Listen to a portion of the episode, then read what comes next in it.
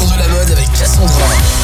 Bonjour à tous et bienvenue dans votre nouvelle émission Le Tour de la mode.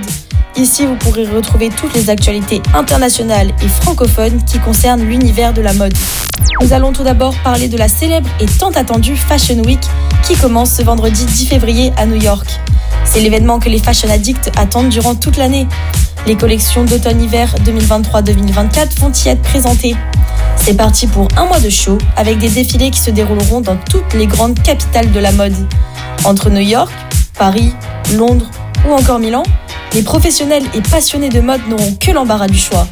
De Christian Dior à Giorgio Armani en passant par Burberry, aucune maison ne sera oubliée. Le plus dur sera donc de choisir quel défilé regarder.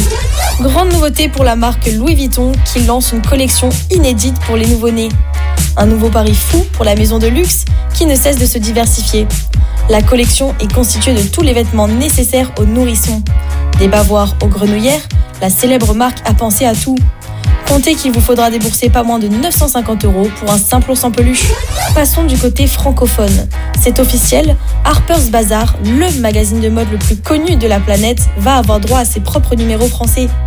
C'est le groupe de presse Prisma Media, détenteur des plus grands magazines français, qui va lancer la première édition.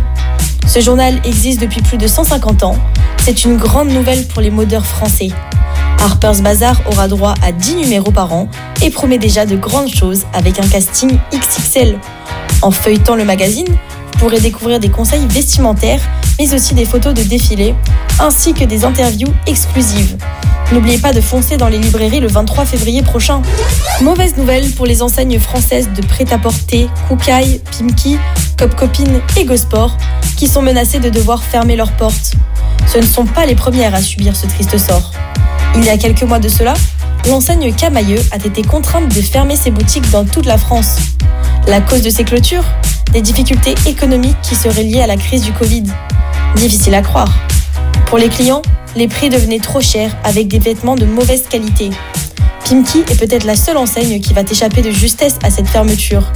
Les négociations à propos d'un potentiel rachat de la marque sont en cours. C'est déjà la fin de votre chronique Le Tour de la mode.